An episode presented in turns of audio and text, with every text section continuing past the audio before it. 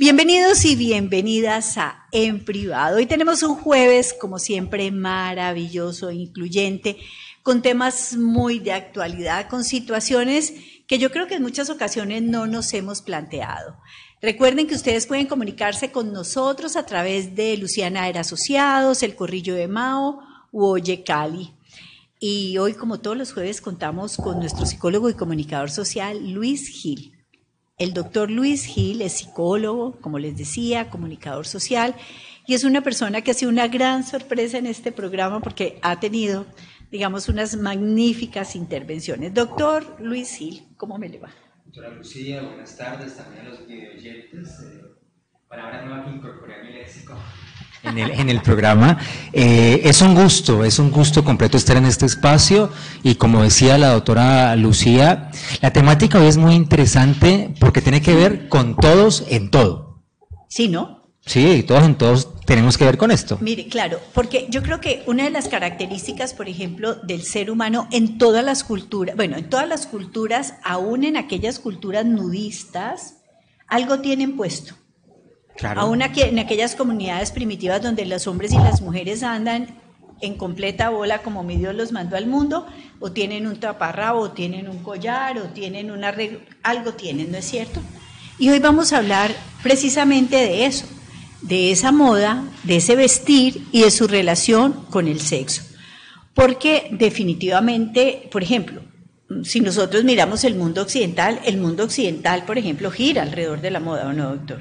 Sí, quería decir algo adicional, doctor Lucía, y es que este que es un programa pensado para el tema de eh, incluir minorías y demás cosas, no hay nada más excluyente a la vez incluyente que la moda, porque la moda aleja personas, aleja grupos y a la vez acerca a otros. Ajá. Pero fíjese, por ejemplo, que además en todos los estratos sociales, sí, probablemente con diferente calidad, pero en todos los estratos sociales se usa lo que está de moda, tanto en hombres como mujeres. ¿sí? Algunos van y se lo buscan la copia de la copia de la copia o la prenda de segunda o lo que sea, pero todo el mundo, uno ve, por ejemplo, en tierras cálidas, si se está usando el topsito, sí. desde la señora pinchada hasta la que no tiene casi nada, está usando el topsito. Y ese topsito, doctora Lucía y videoyentes que usted menciona, es el que determinará en ese ámbito, en esa sociedad, si la mujer que se lo coloca está como a la moda y si está a la moda, pues es sexualmente más, un poco más interesante sí, quizás. Porque además la moda también, aunque no lo creamos, es un recurso para alimentar las expresiones sexuales. ¿Por qué? Porque o puede, eh, digamos, lo que usted está vistiendo o lo que usted tiene, tanto externo como interno, transformar de manera positiva lo sexual o también lo puede inhibir totalmente. Sí, eso cuando recuerdo cuando dicen eh, hablan a veces de ropa interior y hablan de cucos eh, quitapasiones o algo ah, así. De calzones matapasiones. Eso sí. Usted muy elegante dijo cucos, pero realmente, no, mire, no esos calzones no, porque son calzones matapasiones o brasieres matapasiones. Claro, total. Y también conozco casos eh, en los cuales hay personas que quieren tener relaciones, pero que no se quiten del todo la ropa, porque la ropa hace parte de la fantasía, ¿no? Es algo interesante por ahí para estudiar. Sí, hay, hay una expresión en inglés, pero en español quiere decir, no te quites el sombrero déjate puesto el sombrero. Algunos hacen referencia, por ejemplo, a que siempre deben tener puesto el condón, pero realmente es como ten una prenda. No dicen que el sexo completamente desnudos pasó de moda. Dicen algunos, ¿no? Yo creo que el cuerpo a cuerpo es una delicia. ¿No tendrá que ver un poco eso, doctora Lucía? Porque hablando de las modas y del atuendo, hay que decir que los tatuajes hoy en día hacen parte de ese yo soy, de ese me representa, de ese no, hoy en día hay, muchas generaciones, por ejemplo, generaciones de mi abuelo, de mi tía, criticando a los jóvenes que usan tatuajes. Resulta que eso es muy seductor para algunas niñas o para algunos chicos que tengan tatuajes. Sí, hay personas que el tatuaje les resulta como, le añade como un elemento de misterio a la personalidad de, de él o de ella con que se están relacionando. Pero definitivamente la indumentaria ha ha variado a lo largo de la historia. Sí. Si uno mira, por ejemplo, las películas que le presentaban a uno, ¿se acuerda? Las Mm. películas de Jesús, Sí. o no, o cuando le presentaron Cleo- Cleopatra, o todas esas películas eh, romanas o griegas, todo exacto, esto, todo sí. ese tipo de cosas. La mayoría de esos atuendos que era la túnica duraron muchísimos siglos, casi que podríamos decir hasta la Edad Media. Claro, el hombre usaba sus sandalias y, y era un poco más... Ha vuelto el tema de la barba, es que es el tema, porque en esa época la barba era full. Hubo un tiempo que no tener barba era... Era lo hoy día la barba es arrasadora. Para muchos hombres y para otros depende la barba. Hay hombres que tienen barbas muy suaves y hay hombres que tienen una barba muy áspera y muchas mujeres, por ejemplo, deserotizan la relación porque dicen que los besos la raspan. Sí, he escuchado. Es, ¿Sí lo hecho- escuchado? Sí, sí. Pero fíjense que el vestido, sobre todo en el caso de las mujeres, ha sido como un símbolo de erotismo.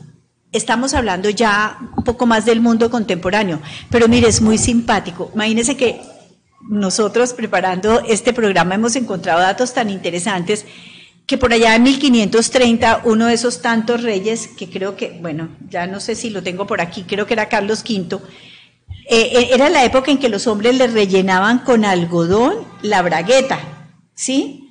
Seguramente para que sus genitales parecieran abultados, porque seguramente los genitales grandes podían ser también un símbolo de poder. Me ¿o hace no? usted acordar, doctora Lucía, de algunos cuadros que, que uno ve de, de Francia en su época de, de cultura y demás, donde, ejemplo, Napoleón aparece con una especie como, para mí es como una especie de leggings, ¿no? Blanco, Sí, muy ajustado, sí. pero se le ve en la parte del entre- del- del- de, Del la bragueta, se le ve un bultico, digamos, digámoslo así. Entonces, Es que, este, y era puro relleno. y era relleno. Pero mire, es muy simpático porque resulta que era la época en que las mujeres, por ejemplo, tenían mangas largas, cuellos subidos y faldas muy largas. Hoy en día, cuando usted tiene la posibilidad, por ejemplo, de viajar a países del Medio Oriente, usted ve mujeres cubiertas totalmente de los pies a la cabeza completa, la mayoría de negro, la mayoría son colores negros, no hay color blanco, ni beige, ni nada negro, y la cara está cubierta con una malla, como con una red. Es decir, usted allá no ve nada, a duras penas ve las manos. Y esto cuando usted ve a estas mujeres vestidas completamente a 40 grados de temperatura en verano, Primero el olor es tenaz, pues porque con toda la razón. Imagínense que además tienen un vestido común y corriente debajo de todo ese coso. ah, debajo de toda esa túnica hay otro hay vestido. otro vestido. Uf, está. Entonces usted se imagina uno a 40 grados y aquí a 32 a veces nos estamos cocinando No, claro. y derritiendo. Pero lo que sí sabemos es que el mundo occidental fue cambiando. Entonces estas mujeres que tenían el cuello alto, la falda seguía larga, pero los cuellos empezaron a bajar. Y eso era pues eroticísimo, ¿no? Pero pues un escote, los escotes tienen toda una postura dentro del erotismo. Además que, eh, fíjese que hay, hay un datico ya que usted mencionó, también se cubrían el cabello, ¿cierto? Sí, El claro. cabello tiene un tema allí El pelo religioso tenía una y... cosa ahí religiosa, porque el pelo recogido no era ese pelo pues que ondeaba el viento y entonces que era como síntoma de un salvajismo, de una expresión muy sensual. No, las señoras decentes se recogían el pelo. Sí, porque hay, eh, bueno, en todo este cine para adultos y videos pornográficos y lo demás, al cual estamos eh, abiertos todo el tiempo, hay páginas eh, de pornografía de allá del oriente y están desnudas, exceptuando el cabello. El cabello tiene, tiene una especie de velo Sí. y el resto cubierto. Entonces, la implicación de esto, doctora. Eh, claro, porque eh, se supone que, y fíjese que lo tienen, lo tenían todas las religiones, digamos que la religión católica, por ejemplo, lo quitó hace mucho rato, pero hasta hace 50 años las mujeres iban con pañoleta a la misa. Yo no sé cuánto hace que se dejó de dar la misa en latín, pero las mujeres eh, cuando se daba la misa en latín usaban pañoletas y era, así fuera la mujer más humilde, invertía muchos de sus pesitos en comprarse una muy buena pañoleta. Eso le daba como cierta distinción y cierto estatus. Me acuerda usted de novelas mexicanas viejísimas donde aparecían esas escenas de la, de la iglesia Exacto, y todos con su... todos con sus Ajá, pañolones. correcto. Y por ejemplo, en las comunidades, por ejemplo, judías ortodoxas, las mujeres se ponen peluca. Ah, ok, sí. Entonces tapan su verdadero pelo porque su verdadero pelo es como que la señal de, Feminidad. De feminidad o de erotismo, de sensualidad o de estarse mostrando. Y yo digo, bueno, ¿cuál es la diferencia de una peluca al pelo real? Claro. Sí, pero para ellas ese simbolismo, bueno, está ahí. Pero fíjense, por ejemplo, en las modas de los hombres. Entonces, tradicionalmente, ¿cuál era, qué era lo más importante para los hombres? La espalda, por eso los, La espalda. los- usted tiene todavía sacos con hombreras. Sí, sí, todavía ¿sí? hay. Sí, Todavía la mayoría sacos. de los sacos de los hombres. Francisco, ¿tú tienes sacos con hombreras? Pero no tienes vestidos de pan, pues vestidos. Y tiene, todo que verá que tienen hombreras. Sí, todos, yo creo que to- yo no, bueno, mentiras, tal vez en los sacos muy sport, pero sí les Pero, y eso en los eh, 80 y 90 estuvo bastante en auge, las sombreras. Sí. ¿No? Y era la espalda de los hombres que los hacía ver más machos, más fuertes, y la corbata. Y es que la corbata es un símbolo fálico. Entonces, cuando uno ve, por ejemplo, eh, mujeres eh, lesbianas, ¿no Ujú. es cierto? O no, no necesariamente tienen que ser lesbianas, pero mujeres, digamos, con apariencia más identidad más masculina, masculina, y se ponen corbata, Corbata. es como un símbolo de poder, ¿no? ¿O Sí. usted cómo lo interpreta? No, totalmente de poder. Yo, pues yo nunca he visto un estadista, un presidente con corbatín. Siempre los ve uno, Turbay Ayala. exceptuando el doctor Turbay, pero de resto, en su mayoría, la corbata es, y dentro de, de hecho, dentro del lenguaje corporal que se estudia también, la kinesia, se dice que la corbata, dependiendo de colores, da a entender pues una postura de liderazgo y demás. Corbata tiene todo un... Por ejemplo, tema. ustedes los hombres jóvenes, ¿qué tanto están usando corbata? No, muy poco. Hoy en día lo que sí se da mucho son lo que llaman blin blin. ¿Qué? blin blin, ¿no? Todas estas cadenas y todas estas Ah, cosas sí. encima de la camisa si es posible. Ta- También un poco de la moda urbana, ¿no? Que nos ha permeado sobre todo en el, en el Pacífico colombiano. No, y es que yo siempre he dicho que si a los hombres se les da la posibilidad de feminizarse, lo hacen facilísimo. Se pueden poner aretes, collares, pulseras, cosas que los adornen, porque es que antes un símbolo de masculinidad era el no adorno.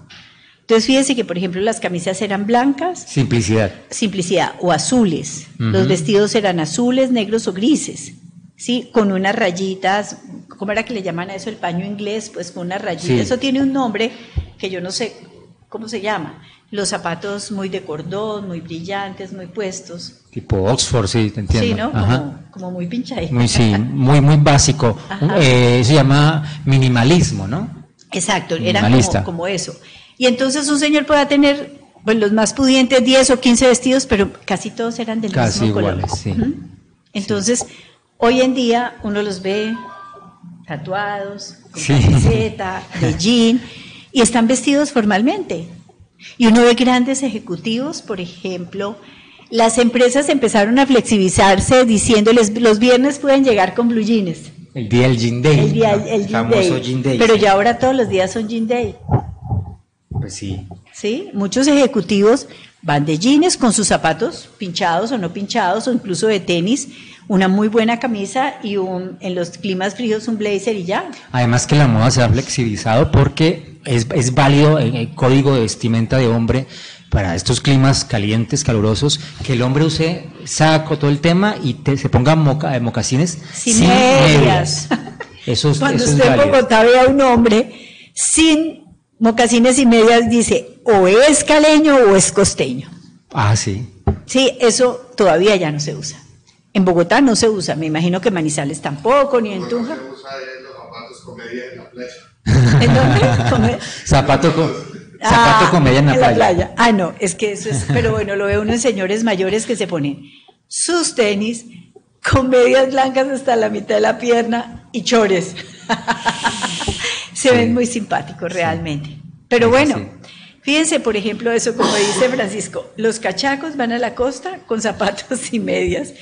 Y los costeños van a Bogotá o los caleños van a Bogotá y usan sobre todo mocasines, Mocasines sin y medias. sin no zapato formal, tiene que ser un mocasín sin zapato formal.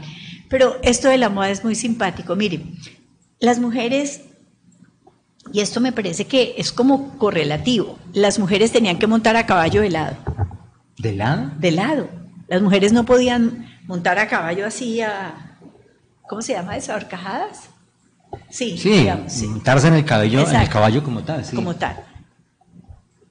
Pero después... Y manejaba el, el caballo así. De pero lado. eran unas duras jinetes, yo no sé cómo No, hacían mis estas respetos. mujeres, sí, mi respeto, es que, no, es que esto ha sido, es que lo que nos ha pasado a nosotras es que la mayoría de nosotras no conocemos nuestra historia y por eso nos parece y nos jalamos el pelo y nos mechoneamos unas con otras cuando realmente tendríamos que conocer todas las cosas por las que hemos pasado las mujeres para llegar en este momento a las posturas que tenemos, ¿no? Bueno, pero estamos hablando de. Sí, porque ha sido un proceso. Y, pero es que, doctora, también, también eh, la moda ha sido una lucha para la mujer. Uh. Lo que la mujer podía vestir hace 50 años, en pleno eh, 1970 o 60, ahora, 2020, Claro que ya en 1970 usábamos minifaldas. que fue una polémica. pero eran así de chiquitas, mejor dicho, no podíamos ni estornudar, ¿no es cierto? Era realmente, después de esa época, nunca hubo minifaldas tan altas como las de Pero eso fue época. en los 60. 70. 70, bueno, en la época de la revolución, sí, sí, sí, entre, finales de los 60 y 70. Ah, Ok. Sí, pero, pero miren, por ejemplo, el martirio que tenían las mujeres que incluso se desmayaban, que era el uso del corsé.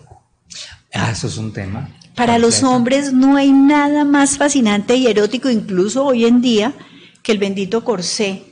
Las mujeres quedaban reducidas a unas cinturitas de 60 centímetros.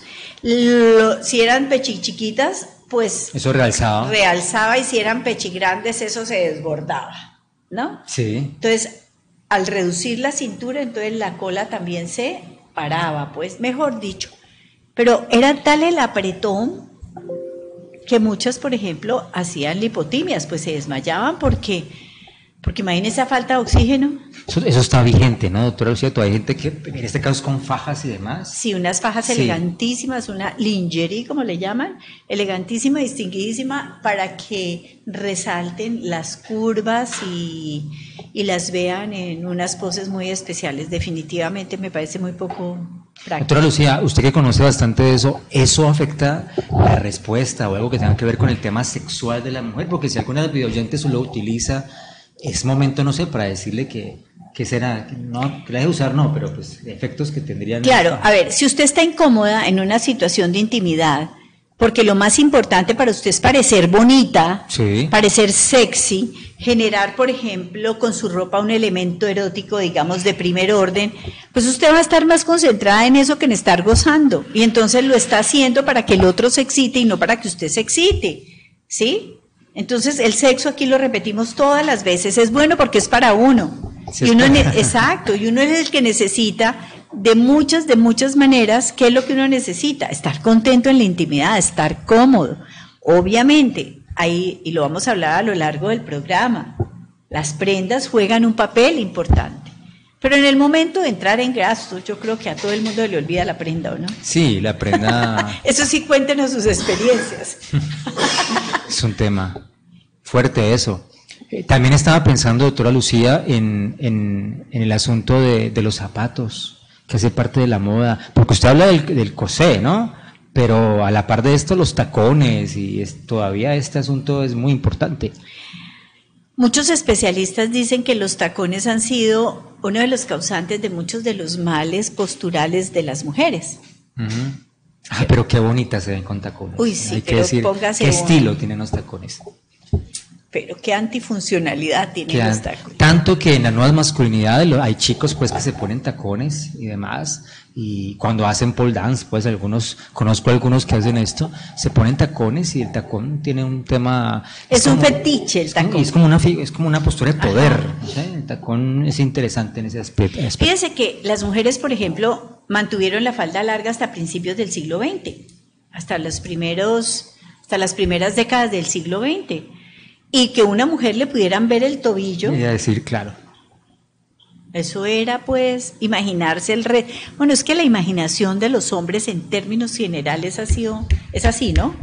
Absolutamente. Doctora, es por eso el tema, pregunto una cosa de mi abuela, por eso el tema de las, de las enaguas, famosas enaguas, era para que no se marcara de pronto algo Nada, del cuerpo, o será... No es que yo digo, mire, definitivamente esta indumenta, primero que debía ser absolutamente costosa, los faldones largos, Sí. con enaguas, pero fuera de eso tenía una ropa interior que llegaba hasta Sí, las sí, rodillas. sí, sí, total. Y creo que esas ropas estaban rellenas en muchas ocasiones. Mejor dicho, quiero contarles que en la mayoría de los casos, los hombres que se casaban por la apariencia, el día que esa apariencia desaparecía, creo que la mayoría se sentían engañados.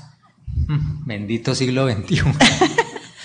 Porque resulta, usted imagina unas cosas hasta la rodilla y, y de pronto eso relleno, digamos, eh, las nalgas rellenas, pues entonces daba una apariencia. Y la imaginación Y como de no podían tocar. No podía tocar. Claro. Y la imaginación, como usted decía ahorita, de uno vuela bastante.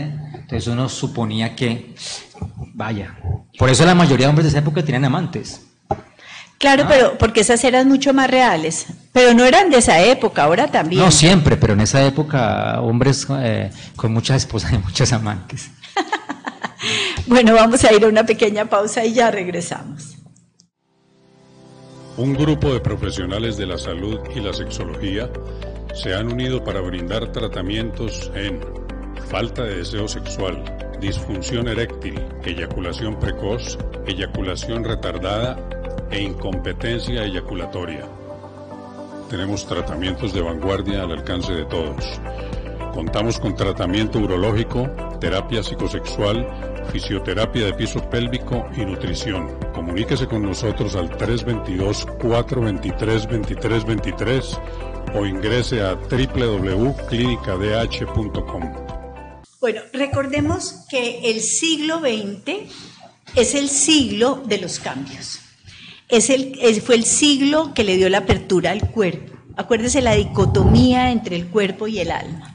¿sí? El alma cautiva en un cuerpo pecador.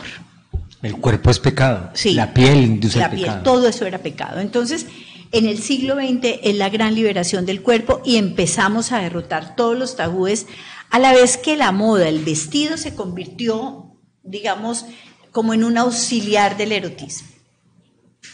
Sí, y, y dentro del vestido, los colores. Sí, señor. Lucía. Es muy... Los colores, qué, qué cosa. A ver, para usted, ¿cuál es el color erótico por excelencia?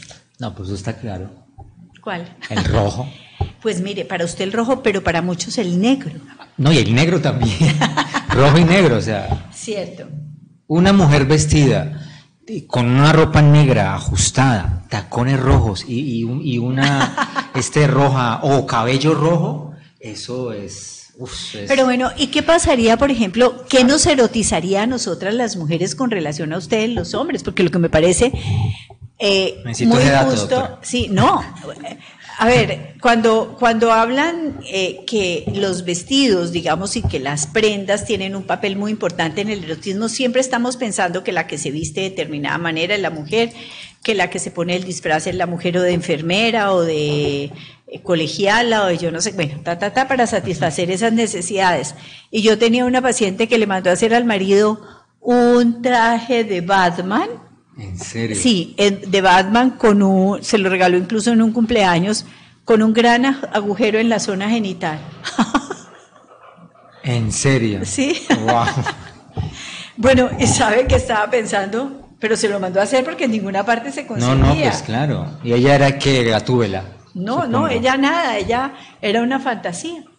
Entonces, fíjense que muchas personas, por ejemplo, cuando están pensando en enriquecer su mundo erótico, piensan, por ejemplo, en los juguetes sexuales o piensan, digamos, en las medias de seda o, como decía usted, en los tacones puntilla, etcétera, etcétera. Pero todo está referido a la mujer. Y yo me pregunto, ¿y por qué? ¿Cómo por qué? Pero es que, bueno, en mi caso yo no conozco eh, historias de hombres que, que se no, no conozco casos, doctora Lucía, que, se- que el hombre se disfrace o que la mujer le pida que se disfrace. Usualmente la mujer está muy enganchada con este personaje y ella opta por, mo- pues que, ¿Cómo que no? Mire, los hombres No, no a veces les da por salir con tanga de elefante. no, eso le iba a decir, no, qué cosa. Ay, qué cosa tan horrorosa. No. Usted sabe que la mayoría, definitivamente en el mundo, sobre todo en la cultura americana, le hacen encuestas a todos. Sí, claro. A todos le hacen encuestas. Y entonces hay, hay una- algunos estudios acerca de que si a las mujeres les encantan los hombres con tanga y les parecen los más espantosos del mundo entero. Mientras que en las comunidades, por ejemplo, eh, homosexuales o bisexuales les encantan los No, pues hombres claro. con la tanga del elefante o lucir porque eh, pero tampoco les gustan aquellos hombres que usan esos calzoncillos anchos eh, o bombachos bueno y fuera de eso si están en mal estado peor No, para eso hoy en día existen, los caballeros saben, estos boxers que uno los compra y además le ayudan a destacar porque tienen Sí. encajes y demás, le ayudan a destacar. son apretaditos. Son apretaditos y tienen de pronto ciertos dibujos o imágenes que ayudan a destacarse y verse un poco más mejor. Porque, pero yo pienso que el pantaloncillo clásico, el, el que no, el que es un intermedio entre que, que no es tanga, pero que tampoco es boxer, tampoco es que sea, ahora vienen en colores, con, como dice usted, con ciertas figuras y realmente pueden llegar a ser atractivos. También es cierto, bueno, no sé, doctora Lucía, que le voy a preguntar algo y es, pe- pero es que eh, puede ser el mejor vestido, el más elegante traído de Francia, pero si el, el señor, el hombre este, no se cuida también su cuerpo, hace medianamente ejercicio, pues con esta panza de camión va a ser muy difícil que una, ah, no sé, aquí está la pregunta, no sé qué tan sexy y llamativo sea un hombre con su barriguita, no sé. Definitivamente las mujeres son los seres más generosos sobre Sí, el planeta Tierra. que sí tiene su público, ¿cierto? No, tienen su público. Mire, un hombre puede estar choncho, rechoncho, no sé qué. Bueno, mejor dicho, pobrecitos. Pero ellas lo siguen queriendo. Pero vaya a ver, pues, si ellas están así y ya casi no las... No, pero más allá de queriendo, doctora Lucía. No, deseando, no eso, deseando. genera seducción, no. ¿Sí? Pues aunque usted no lo crea, ¿Sí? sí. Vea, pues. ¿Sí? Lo que pasa, hay gorditos con su encanto y hay gorditos muy hipersexuales, por ejemplo. Ajá. Entonces, en ese momento, por ejemplo, que tienen tantas estrategias como para erotizar el asunto, probablemente ellas no les estén mirando ni la tanga na- nariguera, como se dice, o no les estén mirando si están gorditos o no están gorditos. Es más como lo que ellos hacen también para que ese espacio sea muy sensual y muy erótico. Pero bueno, voy a tomar un tiempito para saludar a los que yo tengo aquí, que Ángela María Ruiz Osorio, la doctora, qué temazo. Ay, Sí, es tan un linda, temazo. tan bella. Ella es nuestra colaboradora de los viernes con esto de psiconutrición, que es una maravilla.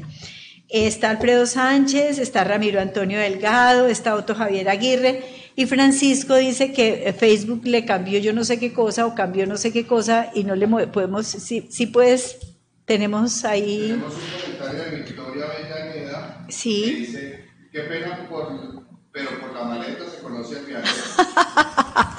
Quisiera entender qué es maleta, ¿no? Si, si Sí. es la ropa o si es sí, pero yo pienso que es por la apariencia. por la apariencia. Ah, Yo creo que es cierto. Mire, un hombre puede ser la más buena persona, sensual, erótico, pero si definitivamente no está impecable, no está bañadito, no está muy bien puesto, yo creo que no, yo creo que no, puede que esté muy informal, pero que esté bien presentadito. Doctora, me, me entra un susto. Por, quiero decir por qué. Porque sobre este tema, las, las mujeres, las damas, son tan buenas observadoras que el hecho de que uno eh, se vista de cierta forma, uno está transmitiendo un mensaje, un código, y uno se da cuenta que están leyendo de uno. Si uno no pone cuidado, a veces uno lo hace agrede, se pone una chaqueta, alguna cosa con intención.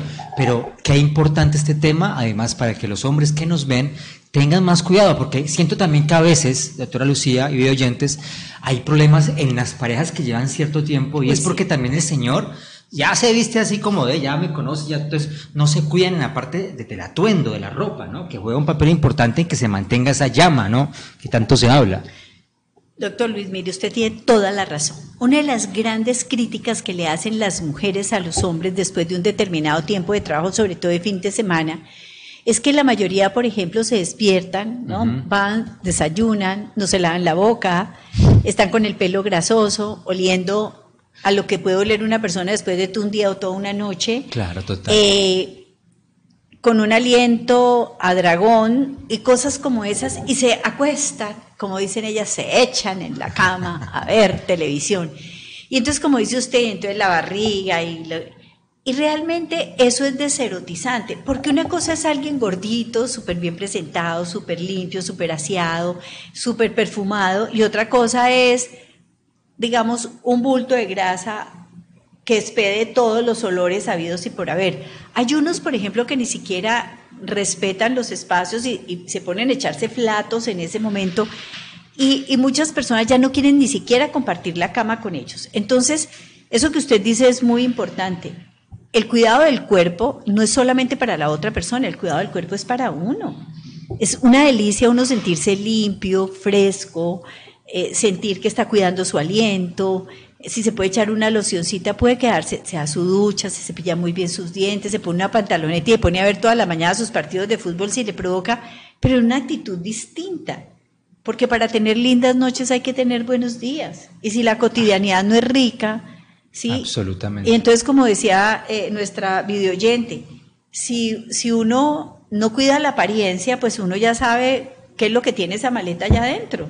Me encanta la forma en que con este comentario, doctora Lucía, se vincula, se vincula el tema de, del outfit que le llaman, ¿no? El outfit, la, la vestimenta, lo, lo que me pongo, con, con este asunto de la autoestima, porque yo siempre he pensado, doctora Lucía, que la sexualidad es un tema de autoestima, de que uno se crea, y como uno se cree X cosa o algo, uno eso lo proyecta en, en primera instancia de lejos en la forma en que está vestido. Mire, si uno quiere el cuerpo y el alma, como se dice, su parte psicológica, su parte emocional, eso se proyecta.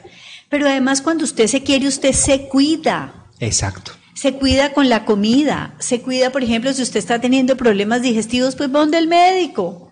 ¿Por qué? Porque es que usted no le puede poner- imponer sus problemas digestivos a otra persona. Entonces usted puede utilizar esas marcas carísimas, etcétera, etcétera, y andar calzado de Ferragamo o andar vestido de no sé qué, pero si lo que usted proyecta es desaseo y mugre, créanme, eso no es, eso no sustituye. Está haciendo usted catarsis, doctora. ¿Por qué? Claro, el tema del mugre y todo esto es cierto, eso pasa mucho. Sí, mucho. Y es que los que somos terapeutas de pareja sabemos que hay temas álgidos en la relación y uno de esos temas álgidos es la apariencia del cónyuge o de la cónyuge. Total. Y entonces dice, mire, es que yo le, yo le trato de insinuar, pero a mí me da pena decirle, mira, es que estás oliendo feo.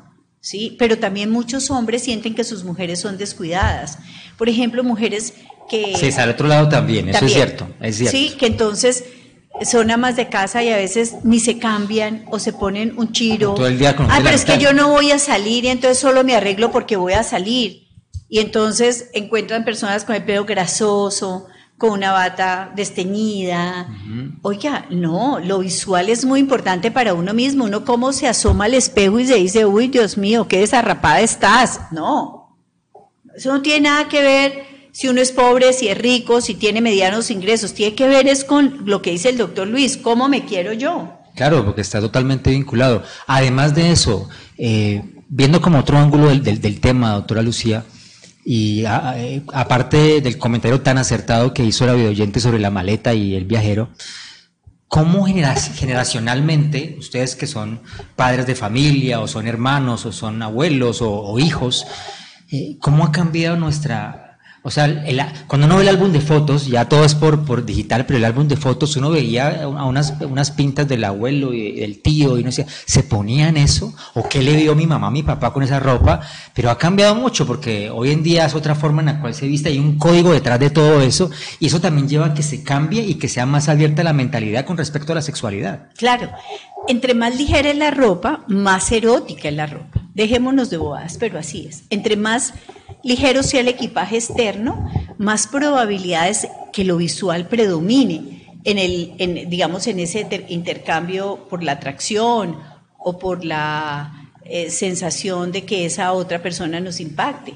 No es lo mismo una persona toda cubierta que una persona, por ejemplo, que esté manejando una falda corta o un escote discreto o que esté insinuando una determinada postura o que ellos, por ejemplo, estén eh, de, de una determinada manera, pero también dependen de las edades. Los adolescentes son absolutamente informales y entre más adolescentes menos ropa. Quiero, quiero hacer una pregunta polémica, doctora Luciana.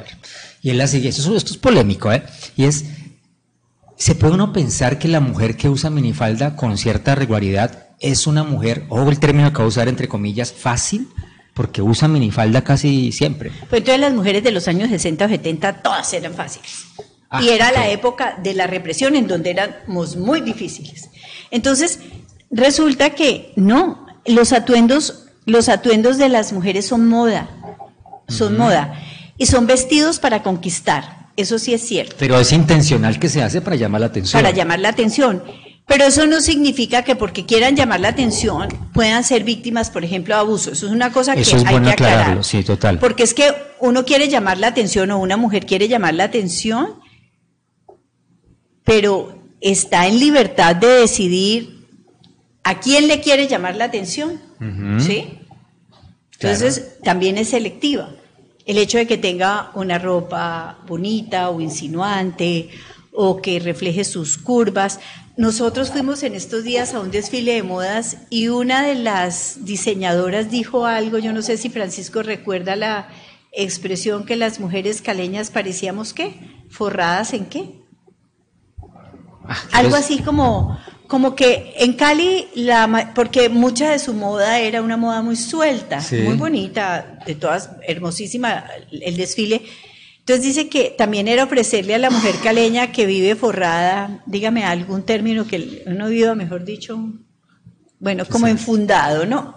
Ah, como en un papel, bueno, no sé, Ajá. como enfundada, ¿no? Como muy apretada todo, entonces que les estaban dando la opción y la posibilidad de que la moda fuera mucho más suelta. Sí. ¿Mm?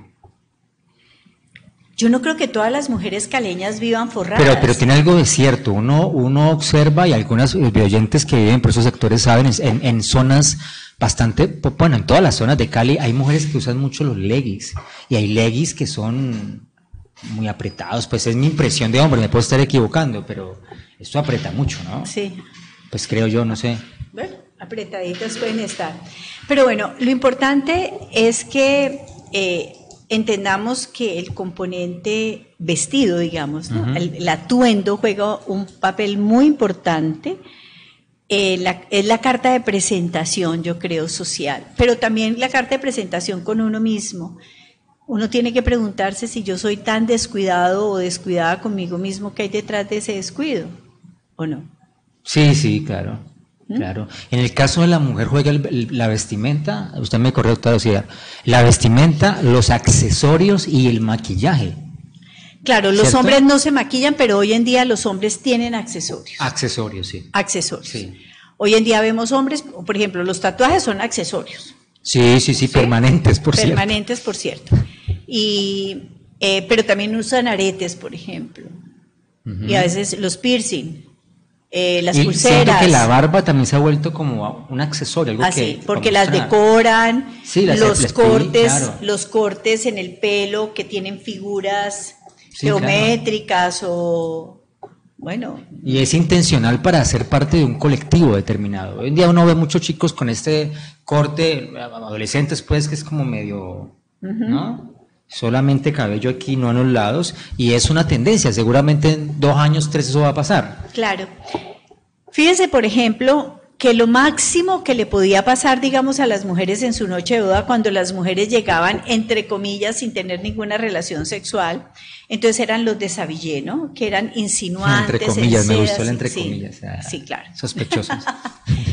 Y después se convirtió, por ejemplo, el baby doll, ¿se acuerdan? ah, sí, sí, sí. Sí, que eran Sí. como, sí, como prendas muy chiquitas que podrían ser permitidas con ese hombre con el que usted había formalizado la relación Eso era completamente privado. privada. Era. Absolutamente privado. Era. Y por lo general no eran colores ni rojos ni negros. Eran colores rosaditos, Sí. lilas, azulitas, así cositas así, que demostraran como la pureza de la dama, ¿no? Y los hombres pues con sus calzoncillos matapasiones, esos leggings anchos, que eran los que se usaban, que se llamaban calzoncillos de conservador. ¿Por qué de conservador? No sé por qué, pero así se llamaban, calzoncillos de conservador. Pero entonces, la idea era que, no, no sé cuál era la idea de eso, era como un sexo, Tengo una duda ahí, doctora Lucía. Este, este tema, porque ya lo tocamos, de los colores, estos colores como tan infantiles, si me permite, sería un poco jugar, porque nos ven muchos psicólogos, será un poco jugar como con la sutileza de que es una niña inofensiva y demás, y el hombre viene a atacar, porque al hombre le gusta este juego, a mí me gusta, ¿no? Este juego de, de yo tengo el poder, el control, el asunto, es un poco es- esa es el juego, claro, es, es el Entonces, acuérdense que los hombres se jactan de lo que hacen. Y las mujeres nos jactamos de lo que no hacemos. Un hombre se jacta de todas las mujeres que ha tenido en su vida y las mujeres solamente tienen dos hombres en su vida, el primero y los demás. Interesante, eso es bastante filosófico. Pero bueno, saludamos a Olga Sofía Tombe Troches, súper, dice tan bella. Juan Eliezer Ramírez está viendo el video, Eduardo Villalba también está con nosotros, Nivaldo Enrique Herrera Verdugo, pero no tengo los otros porque es que en este aparatico mío realmente es muy limitado para nuestros, y acá tenemos un pequeño problema de ¿cómo se llama eso? De configuración. Pero bueno, a todos los que no hemos nombrado, pero que sabemos que están ahí, les mandamos eh, un saludo muy, muy especial y muchísimas gracias por su solidaridad con, con nosotros. Pero eso que usted dice, eh, doctor Luis, es, lo vamos a, a tocar después de una pausa comercial. Un grupo de profesionales de la salud y la sexología se han unido para brindar tratamientos en falta de deseo sexual, disfunción eréctil, eyaculación precoz, eyaculación retardada e incompetencia eyaculatoria. Tenemos tratamientos de vanguardia al alcance de todos. Contamos con tratamiento urológico, terapia psicosexual, fisioterapia de piso pélvico y nutrición. Comuníquese con nosotros al 322-423-2323 o ingrese a www.clinicadh.com.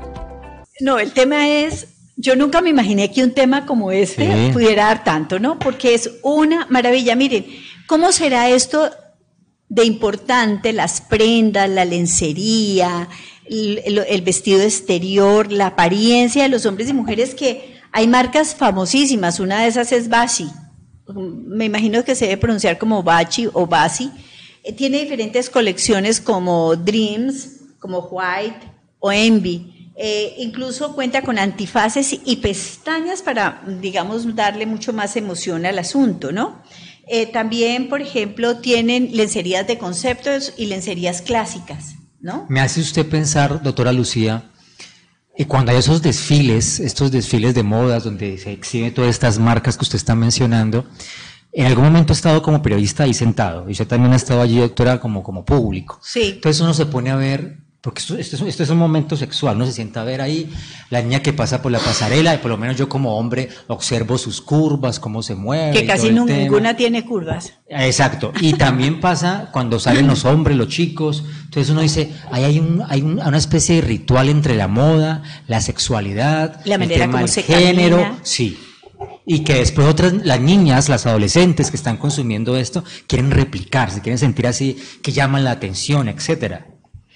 Sí, definitivamente, definitivamente eh, las grandes casas de modas imponen tendencias. Sí, claro. Eh, en los años 70, por ejemplo, las batolas minifaldas, es decir, no eran ropa ceñida, sino que eran como, como unas batolas, pero corticas. y, y, eran de, de, de manguitas o de sisas muy subidas con cuellitos acá que se amarraban y en apariencia tenían como unas formas muy inocentes, pero eran bastante corticas y cuando venteaba, mejor dicho, se le subían hasta el cuello. ¿Sí? Entonces... qué bonita escena. bueno, le quiero contar que hay lencería comestible. Claro que hay una señora española graciosísima que dice que es horrible el sabor de la lencería comestible. Pero lo cierto es que las venden con opciones de varios sabores. Yo pienso que a veces eh, las personas gastan mucho tiempo en qué ponerse y no ponerse cuando están como anticipando una noche de sexo y muchas, por ejemplo, caen en situaciones de gran frustración. Esto le pasa más a las mujeres que a los hombres. Casi que uno casi que un hombre podría estarse paseando en calzoncillos y de pronto invitando a la mujer a tomarse una copita de vino o a bailar así con poquita ropa, pero ellos no hacen tantos rituales como ellas, pero muchas de ellas llegan y se bañan y se perfuman y se pone una lencería absolutamente divina. Y el mar dice, ¿y a vos qué te está pasando? Y da media vuelta y ronca. Eso produce mucha, mucha frustración, Sin produce embargo, dolor. Que lo sigan haciendo, ¿no? Porque le ponen el alma a estas cosas. Sí, pero resulta que esa frustración, entonces dice, pues, ¿qué es eso? Yo ya no, ya no hago más. Como que las personas se rinden. Y una de las cosas que les decimos a las personas, no se vuelvan lo que son sus parejas. Eso sí que es una excelente recomendación. ¿Sí? Si usted es una persona tierna o pasional o dulce o erótica, persona estoy hablando, persona, hombre o mujer, siga haciéndolo Si la otra persona es un plancheto, plancheta, pues que no le llama la atención, nada, problema de él. o Doctora, de no es una opción que se busque otro, sí. Ah, no es no, una... no es una opción. La idea es, gócese usted lo que usted se goza, ¿no es cierto? Y deje que la otra persona, si quiere aprender de usted, pues aprenda. Pero usted no aprenda lo malo del otro. Sí, porque estamos haciendo, estamos empeorando las cosas. Sí. Quiero aprovechar la oportunidad, doctora Lucía, haciendo un pequeño paréntesis, Sí, para invitar a las personas que nos están escribiendo, porque me interesa mucho la interacción de ustedes, que son fundamentales, y que si ustedes tienen ideas de temas que les gustaría escuchar, que nos lo planteen, porque este tema ha sido genial. ¿Qué más temas a ustedes les inquieta? Mire, y aquí un diseñador de modas nos escribe. Perfecto. Eh, Martín Alonso Zapata dice, qué buen tema, doctora. Yo sé que a él le debe estar encantando porque él, vive de eso, ¿no? De la fotografía, del diseño y, y ese tipo, y este tipo de temas, pues yo creo que nos importan a todos. Fíjense en ustedes que la ropa es muy importante en la vida diaria de los hombres y de las mujeres porque de alguna manera registran lo que son los hombres y las mujeres independientemente de su clase socioeconómica. Hay personas, mire, yo conocí una persona que decía un momentico, yo soy una mujer pobre, pero yo soy una mujer limpia. Mm, Y total. vivía absolutamente impecable, impecable. Un elemento que no hemos tocado, tocamos los tacones en las mujeres, pero Sí. no hemos tocado los zapatos en los hombres. Los zapatos, claro. Usted sabe que una, las mujeres, la mayoría de los hombres piensan que las mujeres dirigen su vista hacia la parte genital de los hombres. Es como, ocupa como el cuarto, quinto lugar. Lo primero que les miran son las manos. Venga, que ese, ese- ese ranking me interesa. Yo Lo primero que les miran son O sea, las manos. Las uñas. Sí, si están Listo. limpias o no sé qué.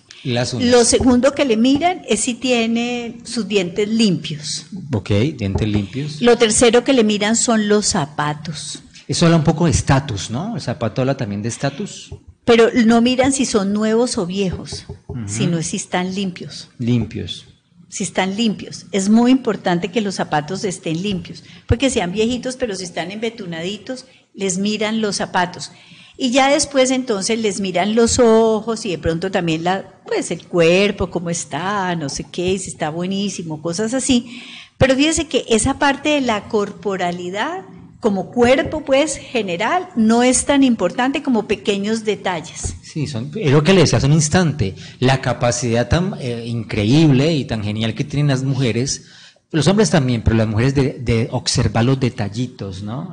Si tiene el lapicero aquí, incluso el reloj, incluso em, las cejas, no sé, detallitos, que eso la lleva luego a tomar decisiones, a generar apertura sobre el señor este o no. Sí, y fíjese que eh, la ropa, por ejemplo, le pu- puede ser un gran indicador de una maravillosa noche de placer, pero también puede ser un gran inhibidor de una noche de placer.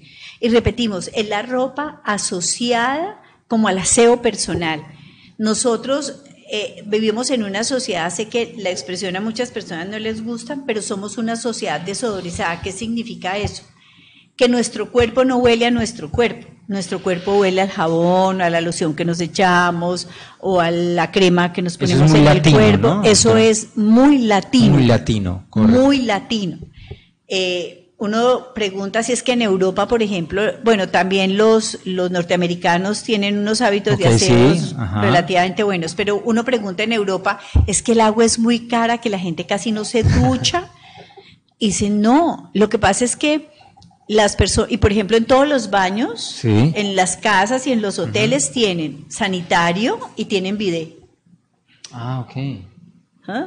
Tienen bidet para, porque como no se bañan el resto del cuerpo, se bañan la cola, pues, para que Sí. no les huela cola, ¿no? Sí. Pero en nuestro medio es muy importante que la ropa esté limpia, pero que el cuerpo esté limpio. Baño completo, Bañito completo, con estropajo y jabón. estropado. Pero, pero, pero es cierto. Fíjense que, por ejemplo, dice que si las personas, por ejemplo, no cuidan, una de las cosas que hace que una noche pueda ser saboteada es que, por ejemplo, las mujeres no estén depiladas hoy en día. Entonces pueden tener unas linda lencería, ¿no? Algo muy bonito, pero el exceso de Sí, son detallitos, como Sí. decíamos, detallitos. pero, pero bueno, eso también depende de... Muchas mujeres se niegan, ¿no? a depilarse y yo creo que están en todo su derecho a no hacerlo. La, definitivamente el tema de- del atuendo y la ropa tiene mucho que ver con la forma en la cual yo quiero ofre- quiero decir la palabra ofrecer el cuerpo, porque es que el cuerpo se entrega a, uno lo muestra de cierta forma buscando cierta intención. Sí, Ah. hay, hay un mito, por ejemplo, que dice que eh, no, pues yo para qué voy a usar ropa interior linda o no sé qué, si al fin y al cabo es mucho más el tiempo que voy a estar desnudo o desnuda eh, que el tiempo que lo voy a llevar puesto. Pero de eso no se trata. Se trata de convertir esos encuentros sexuales en encuentros eróticos, sensuales, en como mostrar la mejor cara, pero para nosotros mismos. ¿Sabe qué es muy, que es muy erótico en una mujer, doctora Lucía, en mi opinión?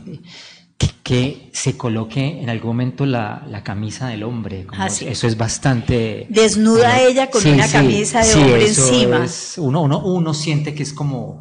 Es, es parte de mí, no sé, algo así. Y dice Es que genial. cuando las personas abordan la intimidad solo desde la desnudez, como que esta acción, esta práctica está entrando en desuso. Sol, desnudo, desnudo ya no. Ya no, como que está entrando en desuso, a no ser que usted viva en una comunidad nudista. Pero parece ser que la exposición tan explícita del cuerpo deja de ser divertido y entonces es como si usted estuviera mandando el mensaje a lo que vinimos, vamos. Dos cucharadas de caldo y mano a la presa. Sí, porque se pierde además la, Sí. la expectativa y todo el tema místico que tiene eh, el encuentro sexual. Fíjese que dicen que la canción que más se utiliza como banda sonora en un encuentro erótico es esa canción que es Leave Your Hat On, que es Déjate el sombrero puesto. Entonces, eh, hay una versión muy linda de Eta James que parece que mm, esa versión como que recrea también el ambiente. Y entonces cuando hablamos de erotismo, fíjese que estamos hablando del compromiso del cuerpo, pero también de ese cuerpo que se expresa a través de todos los sentidos, ¿no? Sí. Por total. ejemplo, eh, el tipo de ropa. Hay ropa que puede ser muy linda, pero puede ser tosca. Está hablando de la tela. De la tela, sí, Ajá. de la calidad de la tela. Entonces, eh, mm, las telas suaves eh, también invitan, las sábanas de seda. Bueno, Sí, no todo el mundo. cosa de, tiene- de Exacto. pesada allí va a ser bastante incómodo y no se ve nada sensual. Mire, no hay fórmulas para la seducción. Yo creo que cada uno de ustedes está en el compromiso de buscar la suya. Sí, eh, eso es así. Y siempre que, nos, que usemos una prenda, pensemos cuál es la intención que tenemos con esa prenda, porque en últimas la prenda termina hablando mucho de nosotros. Sí, señor. Y entonces las texturas, los olores, que es una recomendación que nos hace el diseñador que está conectado con nosotros en este momento, el color, los olores, muchas cosas de esas son muy importantes para entrar en un mundo mágico que puede durar unos pocos momentos, pero que siempre quedará registrado en la memoria o no. Sí, porque uno sí nos olvida de ciertas prendas y ciertas cosas que pasan con los vestuarios. Hay que ver que, ahora, otra cosa es que a veces están fallando cosas en las relaciones y nos ponemos a pensar en muchas cosas, pero no nos fijamos en cómo estamos vestidos. Y puede ser que allí esté el detalle. Ahí está el detalle, como dice la película. La película, ahí está el detalle. Bueno, un abrazo para todos, para todas. Muchísimas gracias por acompañarnos. Les deseamos un resto de tarde muy feliz y recuerden que todos los días ustedes tienen una cita con nosotros de 2 a 3 de la tarde. Que mm, el mundo es nuestro mientras estemos en él, de modo que a disfrutar. Doctor Luis Gil, muchísimas gracias por estar este jueves con nosotros. Ha sido un maravilloso momento. Gracias, igualmente un saludo enorme para todos nuestros videoyentes y que sigan acá el día de mañana.